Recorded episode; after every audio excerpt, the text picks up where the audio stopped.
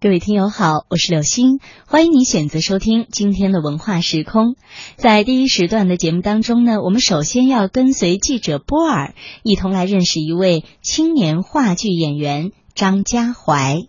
雨季的雨很温柔，傍晚时分，七月敲开海面，草丛里的蛤蟆蒙住了蓝天的眼。月亮埋在地里发芽，刚插的花送我回家。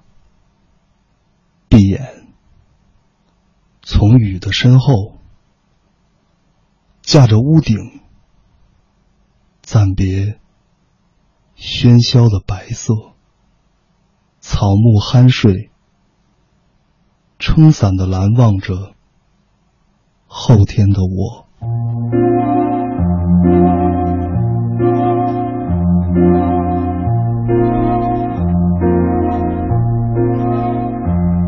天非常开心啊，采访到了一位年轻的先锋话剧演员，他的名字叫张家怀。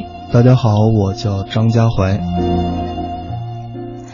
张家怀是青年先锋话剧演员，自二零一一年起开始了话剧表演生涯。其作品《狂人日记》曾参与2011年北京青年戏剧节、杭州国际戏剧节、2012年东京国际戏剧节、德国柏林中德文化交流中国之秋活动、2014年澳门艺术节、上海国际艺术节。作品《隐喻》曾参与2012年北京青年戏剧节。作品《美好的一天》曾参与2013年北京国际青年戏剧节、杭州国际戏剧节。作品《飞向天空的人》作为2015年乌镇戏剧节的开幕大戏进行演出。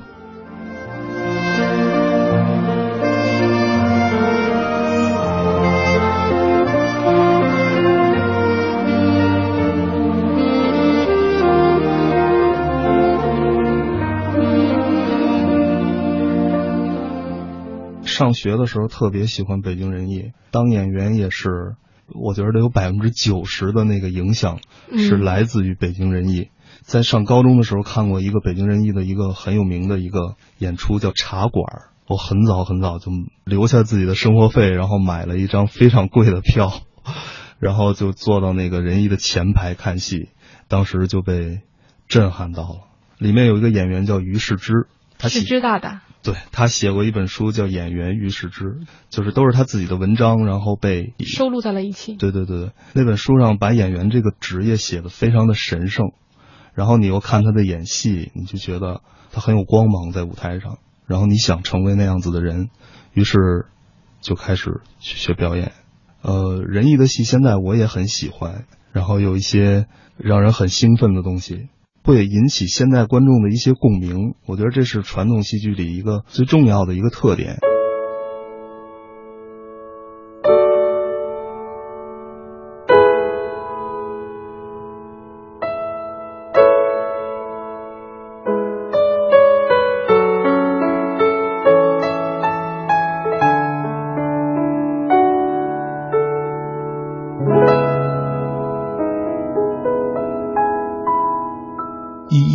时候，第一次上台演出，当然是在北京的蜂巢剧场，是因为《狂人日记》这个戏，当时演出我们的舞台布景是一片废墟，就都是砖头还有石头这样子，然后我们就穿着那个薄底儿的布鞋在上面表演，当时这个戏就被定为是一个先锋戏剧，从表演的方式上，其实跟传统有一些不一样。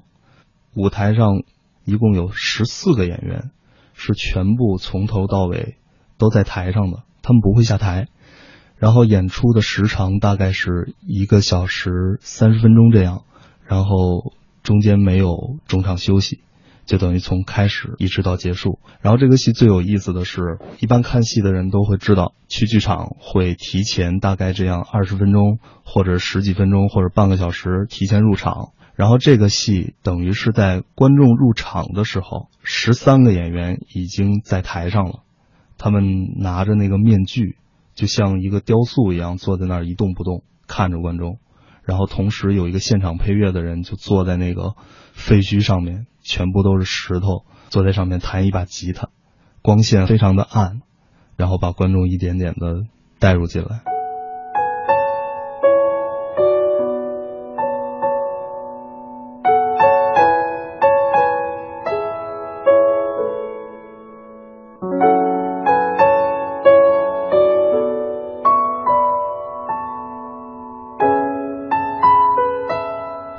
是因为《狂人日记》的这个演出，让你开启了这个戏剧的表演事业。没错，《狂人日记》的这部剧其实也是在台湾有上演。去台湾是一二年的时候。嗯，能给我们讲讲这一段经历吗？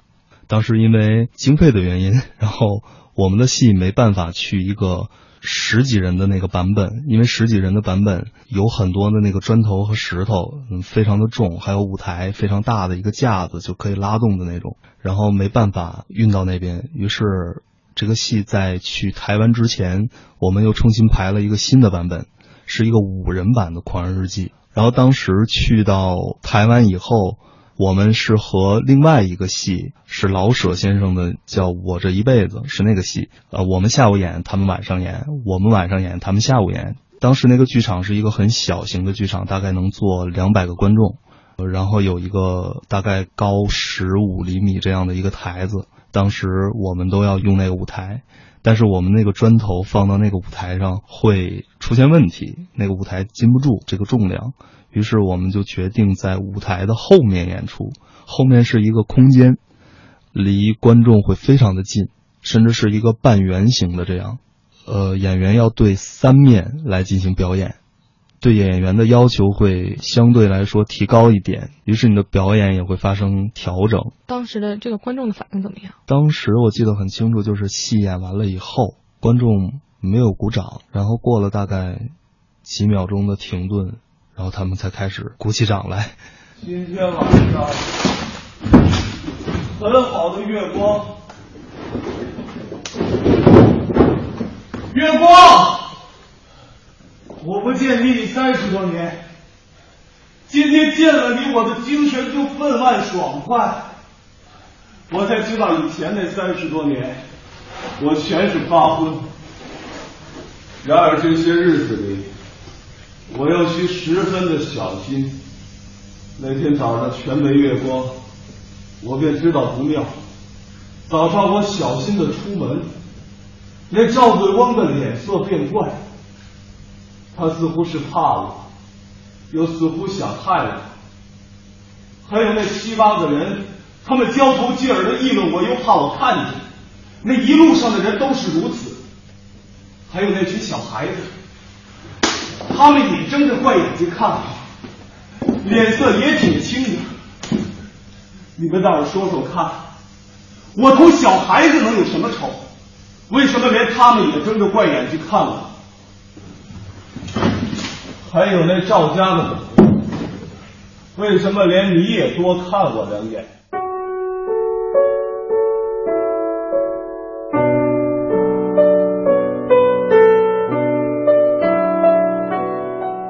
俄罗斯有一个装置艺术家叫卡巴科夫，他有一个作品叫做《从房间飞向宇宙的人》，是一个装置的作品。他那个装置就是一个房间。然后房间它有一个弹簧床，非常破旧的鞋子放在地上，墙上贴满了一些各种各样的海报，房间的细节做得非常的到位。那个房间里没有人，现场的时候，他弹簧床那儿有一个弹簧一样的东西，还在微微的颤动，然后是一个被炸开了的一个房顶，可以直接看到天空。卡巴科夫他自己说，他那个作品的呃来源是当时他听别人给他讲了一个故事，说有那么一个人，就老幻想着要去宇宙上，他总觉得人有一种能量，我一旦穿过云层以后，我就会被那个能量直接带去太空，我不会掉下来。然后他每天做梦，然后每天在想我怎么能上天，怎么能上天。然后突然有一天，当的一声，然后邻居们就都过来了。发现那个房顶漏了，但是这个人不见了，然后于是邻居们就报了警，去寻找这个人，但是后来没有找到这个人，就是这样的一个故事。这个卡巴科夫做了这样的一个装置作品，然后我们的导演也是有一些他自己的想法，然后最后做了这样的一个戏叫《飞向天空的人》，然后里面所有的演员是没有台词的，在那个戏里，所有的声音和画面是不同步的，就是先看见画面，后听见声音，是这样的一个东西。戏里出现的都是来源于真实的生活。在北京中间剧场演出那场，把那个观众席和舞台进行了一个翻转，就是等于是演员在观众席里，然后观众是在舞台上的，然后这样来观看。于是当时就是说要重新安排一些观众席，然后当时导演就有了一个想法，说用一些旧的椅子，然后观众就坐到那儿，而且每场限制只有一百个观众可以看戏。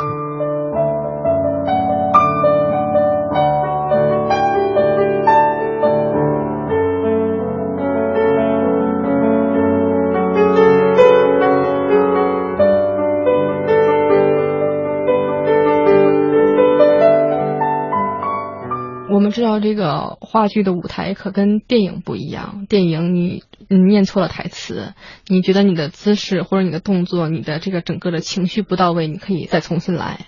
可是，在话剧的舞台上，好几百个观众注视着你的时候，你是不可以重新来的。那你会不会觉得压力特别大？我需要用一个非常理性的方法来对待这件事情，就是我演出也会出错。前几天我演一个戏，是一个文献剧，最后结尾有一个走正步那样的一个动作，当时因为太累了，是因为头一天就演出，第二天又演出，然后时间 连得很近，然后就站不住了。本来那个动作是应该定住的，但是就因为站不住，所以没定住，于是就偷偷的把右脚给放下来了。即使是这样的一个错误，在现场也会转化为一个非常有趣的事情，观众就会笑。其实他们那个笑是觉得你好像是在逗他，是你故意这样做的，所以并不担心在舞台上出错。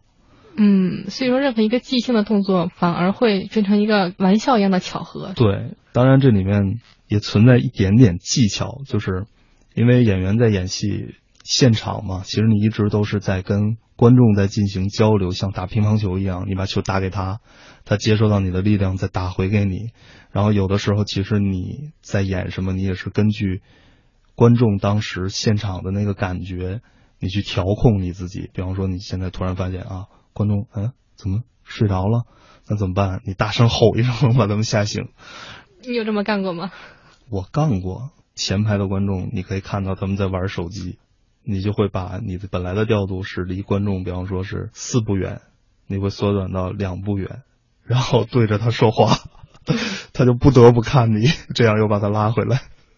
那他们会觉得很有趣吗？他们不会觉得有趣。当我走了以后，他们会接着看手机。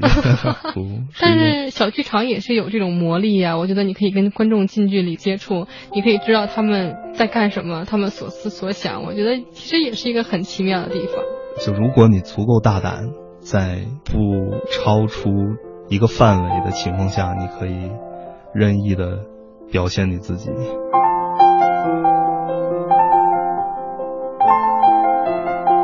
你喜欢这种在其他国家演出的体验吗？虽然他们听不懂我们在说什么，但是他们会一直盯着你看，就他们也很想弄明白你在做什么，所以本身其实他们是一个很好的一个听众。我记得在德国演出的时候，挺逗的，因为德国也是演《狂日记》那个戏，也是演的五人版。然后当时我们是用了三层楼来演，因为它那个空间像一个冷库一样。当时使用到整个空间，然后我要楼上楼下的跑。然后记得当时有一个德国观众，是一个很老的一个老先生。戴着一个眼镜，还戴着一个帽子，跟着我有的时候上楼，跟着我有的时候下楼。当时在德国演出挺逗的，因为观众比较自由，就是你可以坐在这看，或者你可以走动着看，你可以去一楼看，可以去二楼看，可以去三楼看，你随意。它是一个流动的，等于那个空间被改变了，是一个整体这样。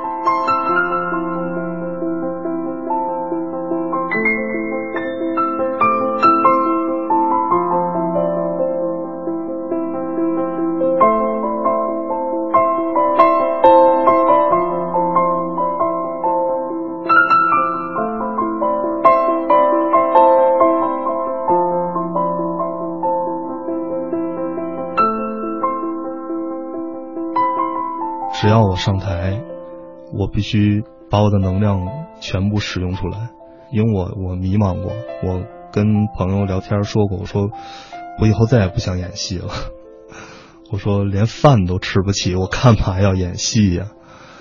不管你干什么，你你都是有这个问题，就是理想跟现实嘛。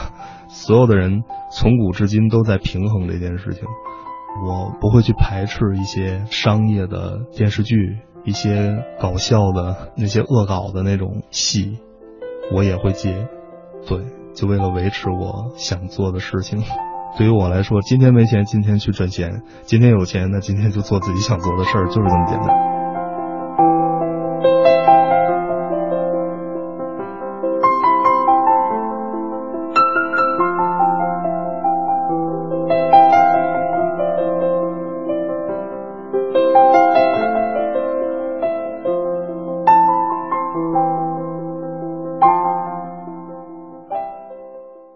以雪花飘落的姿势，落进深沉的远方。从你的手到我的手，长一根藤条。从第一天到第十天，以我的想念换你的想念，埋一颗心，和世上千千万万的我们通信。